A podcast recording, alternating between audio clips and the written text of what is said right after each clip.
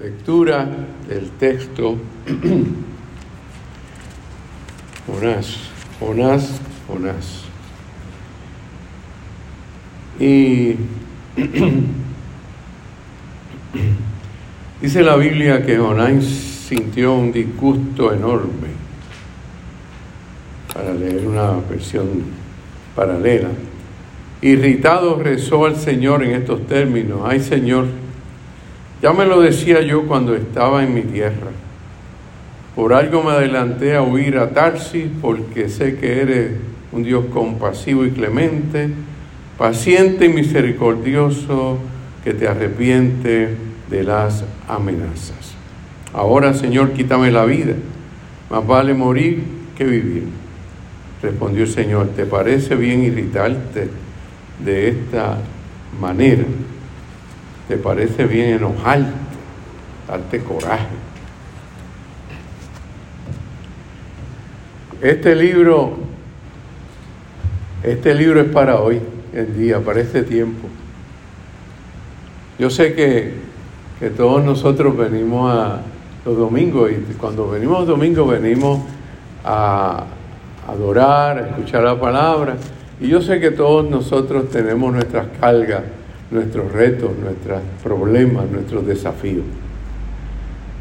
Pero hay que explorar la Biblia y ver su mensaje y ver en qué medida nos dice algo.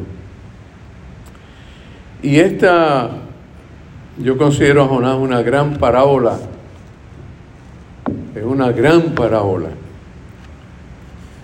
que es bien pertinente para hoy, bien necesaria para hoy para nosotros y para los que nos rodean, para la sociedad nuestra, para el tiempo nuestro y para la iglesia de hoy. Es una parábola muy valiente, muy valiente. Mucha gente mayormente se acuerda de Jonás que un pez grande se lo tragó. Jonás es una parábola que hace una crítica al modo y a la manera de vivir el conocimiento de Dios. En cierta medida, yo diría que hoy hay muchos Jonás en este tiempo, dentro de la iglesia y fuera de la iglesia, dentro de la religión y fuera de la religión hay muchos Jonás en este tiempo.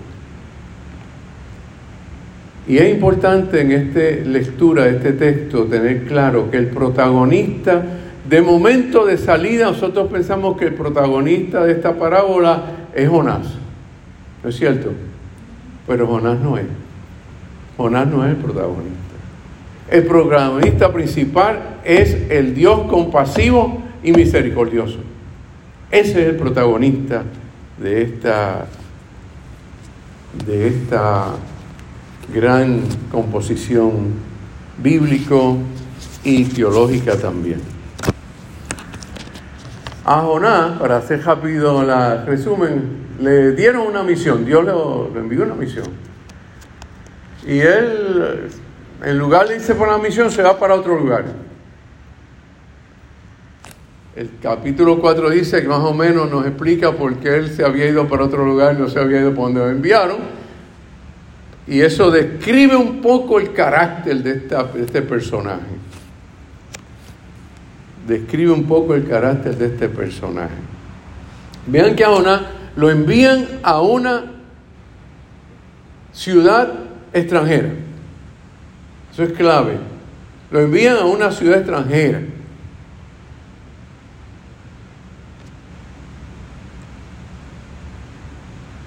Lo envían sin ejército. Vamos a poner las cosas bien claras. Dios lo envía sin ejército.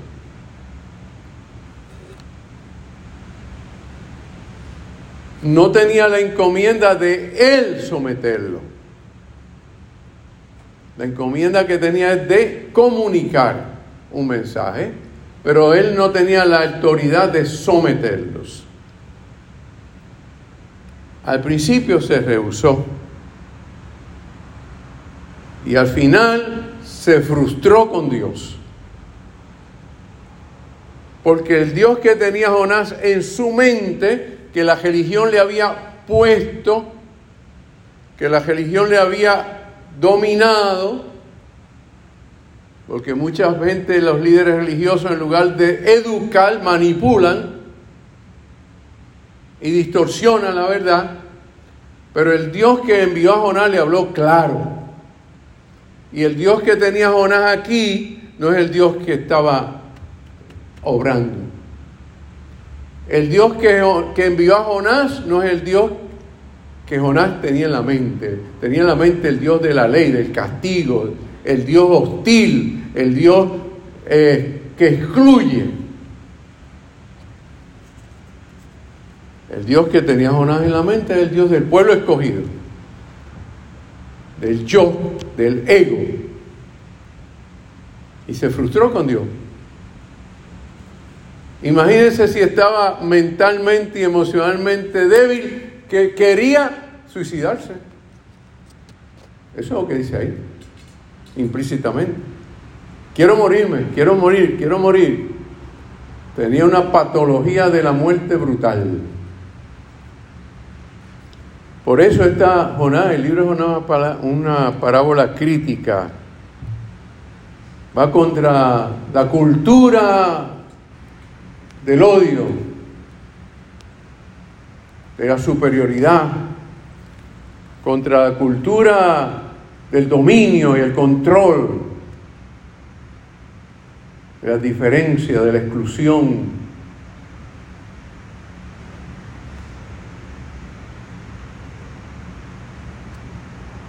Contra la cultura de la conquista y el dominio.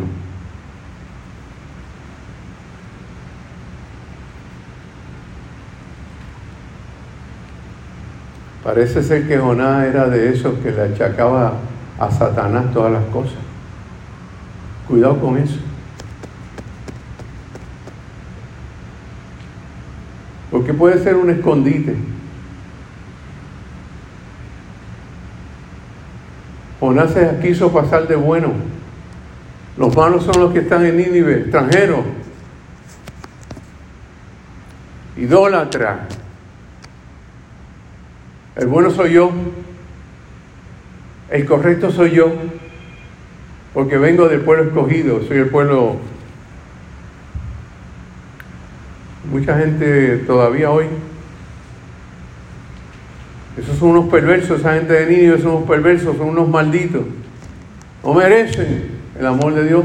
Pero lo interesante del libro de Jonás es que de quien se preocupa Dios no lo envía a ningún otro lado, lo envía a una nación, a, a una ciudad extranjera, a un lugar allá diferente. Y Jonás estaba obstinado ya tenía, dice el, cuento, la narrativa, dice como que tenía, fue a hacerlo, pero como que en su inconsciente lo que quería es que Dios le diera fuerte destrucción a esa gente. Sugiere eso, la lectura del libro sugiere eso. Quería que Dios fuera un Dios de eso punitivo, de látigo esos malditos gente de Nínive que no hicieron caso a lo que yo digo porque mi religión es la religión de verdad, las otras son de mentira.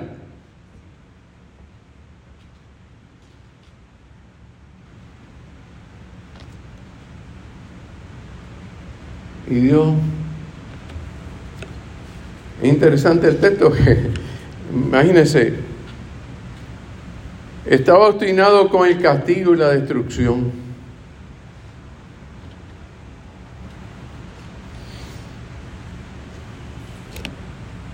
Pero como Dios no le dio un ejército, ahí la Nínive va solito, con la palabra mía, con mi palabra, con mi espíritu, va, va solito. ¿Ah? Hay mucho que enseñarnos este libro. Y vean que el texto dice que, mira, yo lo sabía, por eso me fui para Tarsi, dice, medio tonto, ¿verdad? Por eso, yo lo sabía, por eso me fui para Tarsi, para, mira que tú, ¿qué voy yo a ir para allá? Inconscientemente se autoconfiesa, dice, es que yo, yo sabía que ese era un Dios compasivo, benévolo, que eres lento para enojarte y lleno de amor. Yo sabía que te retractas del castigo. Así que fui con el, con, con el inconsciente acá a ver qué pasa. Pero me enojé. Porque te dije, no acabaste con ellos. Yo pienso que el mensaje está en el versículo 2.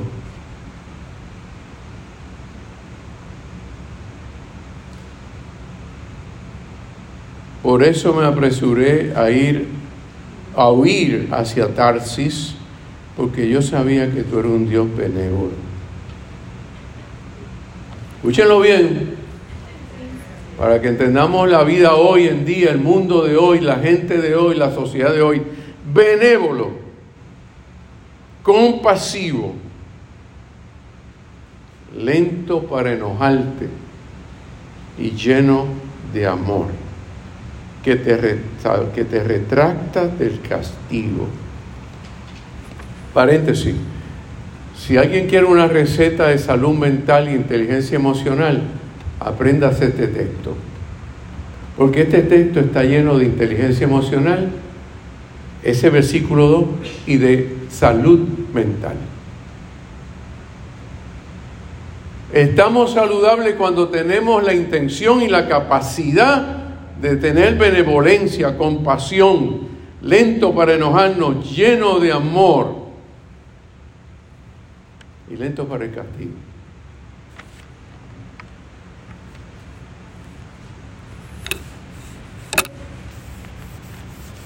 Yo pienso que estamos en un tiempo muy triste en el mundo y en la sociedad.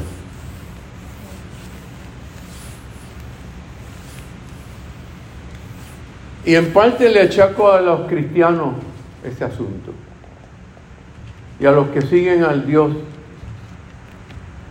el Dios de Jonás.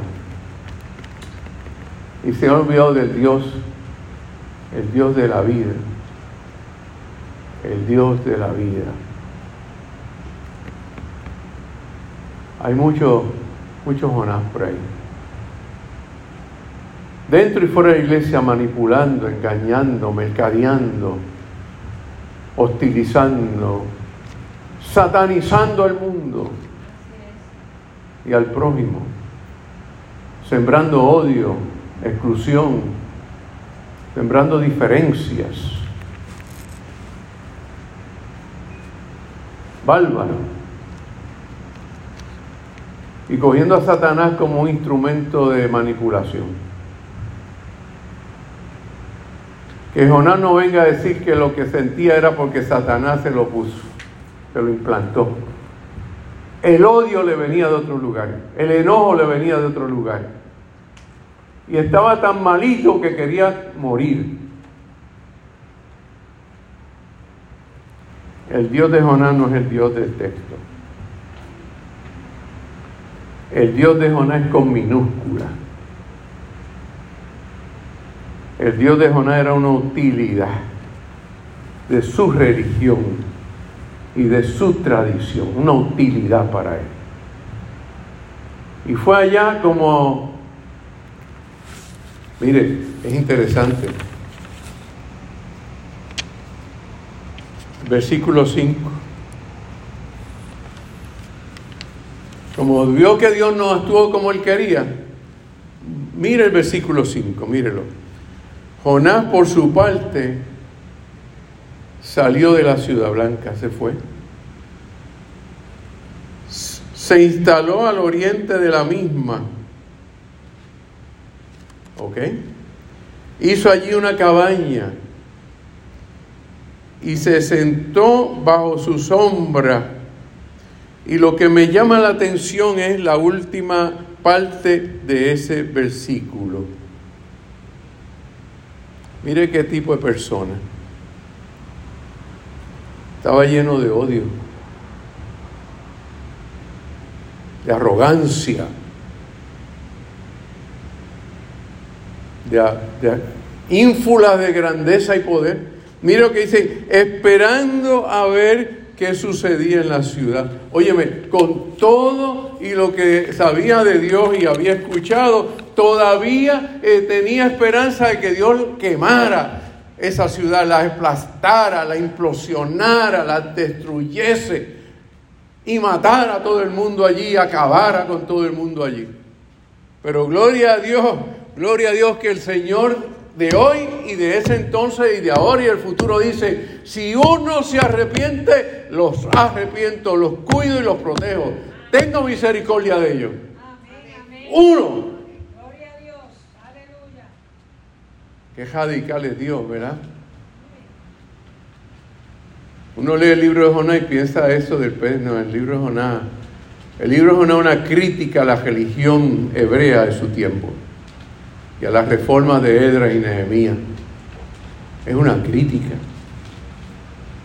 Es un desafío para decir que Dios ama a la gente en medio y aún gente que no son parte de nosotros, parte de mí o parte de mi realidad. Dios los ama. Amén. Finalmente, ¿cuál es la, la pedagogía?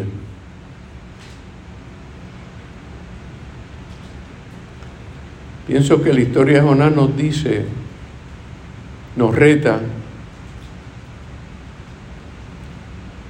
a vivir de una manera diferente. La historia de Jonás nos dice que ser cristiano es ser diferente.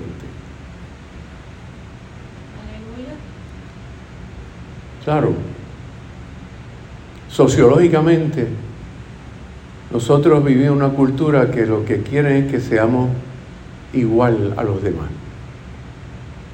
Que nos copiemos. Yo a mi estudiante últimamente digo, no me traiga una, un escrito con muchas palabras sofisticadas porque le voy a quitar punto. Quiero autenticidad, como usted Y así lo he hecho. Y el que me dice algo, digo, ok, Vamos a vernos, a discutir lo que me escribiste, para que me lo explique. Nadie ha venido. Oná nos enseña que hay que vivir, el creyente, el que sigue al Dios, este, al verdadero Dios del libro, tiene que ser diferente. Tiene que vivir diferente, tiene que pensar diferente. Obviamente ser diferente no es agradable. Ser diferente no es de buen gusto. Por eso a Jesús lo crucificaron, lo mataron, lo enjuiciaron y lo, y lo lincharon. Porque era diferente. Pensaba diferente y hablaba cosas diferentes. Donde aquellos hablaban de odio, él hablaba de amor. Donde aquellos hablaban de guerra, él hablaba de paz. Donde aquellos hablaban de exclusión y superioridad religiosa, Dios hablaba de igualdad y sencillez y modestia. Así que, hermanito, hay que ser diferente. Hay que evitar los Jonás de la vida y convertirnos en Jonás de la vida. Así que el Dios, de, el Dios que está en Jonás, el verdadero Dios que está en Jonás es el Dios del otro y de la otra, del extranjero, del que no es como nosotros. Es el Dios del emigrante, del negro, de los explotados, de los humillados, de los excluidos. Porque Dios es amor. Hoy en día hablar de amor es casi, yo lo he dicho aquí, es casi hablar una palabra obscena, triste. Quizás que estoy triste, pero triste este mundo. De verdad que digo que me frustra mucho el mundo en que vivo. Me duele. Me consuela lo que dice el texto. A los Jonás de la vida, que hay mucho en este mundo. Con el Dios de la vida, con el Dios del amor no cuente. Porque el Dios del amor perdona. Se retracta. Es interesante cómo este libro humaniza a Dios. ¿Usted alguna vez se ha arrepentido del castigo? Y lo puedo llevar a un nivel hasta bien personal. Usted, los que tienen hijos, ¿alguna vez le ha pedido perdón a su hijo? Porque Dios es amor, perdonar. Me retracto. ¿Y qué? Y por eso le dijo, vete, te voy a poner una, una planta ahí que te va a cubrir y al otro día no te va a cubrir y te voy a mandar calor para que tú veas lo que hay y aprenda. Pedagogía. Esa es pedagogía radical, ¿verdad, Larita? ¿Verdad, Francisco? Que son maestros aquí en pedagogía radical, ¿verdad, Sandra? ¿verdad? Ah, te voy a enviar viento caliente, que te queme. Puede ser, parece que era como yo, ¿verdad? Este, Calvito. Y le mandó fuego a la cabeza. ¿Qué tú crees, Josiña? Ese calor que sintió ahí. Y dijo, bueno, me quiero morir. ¿Ha escuchado? Mira lo que dice aquí. Ay, ay, ay. Pero abrazaba la cabeza de Jonás y este se sintió de fallecer, se estaba desmayando, deshidratando y dijo, y se deseó la muerte.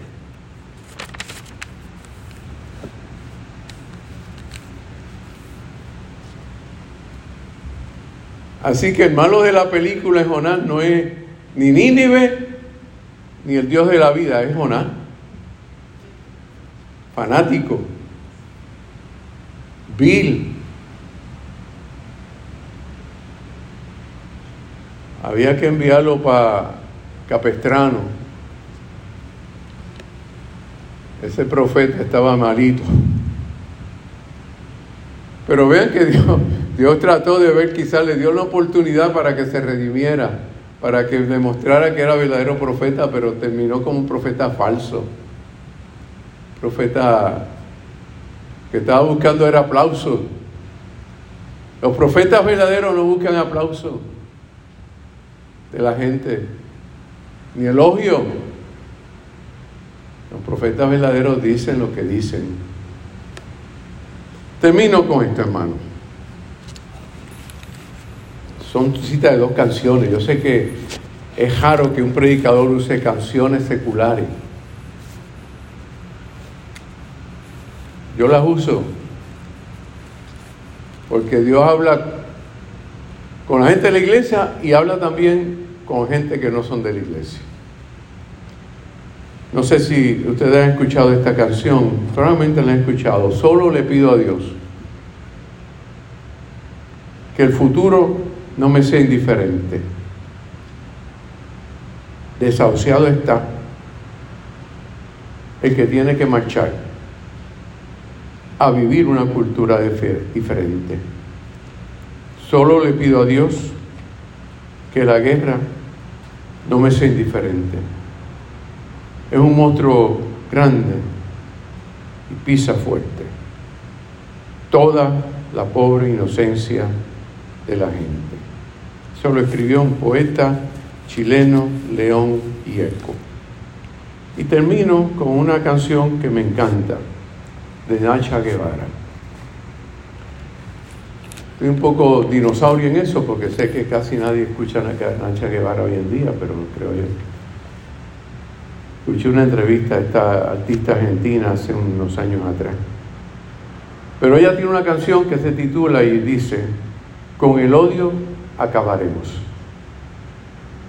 Con el odio acabaremos. Con el pie lo aplastaremos. Luchemos por el día en que el amor por fin sonría. Emprendamos el camino.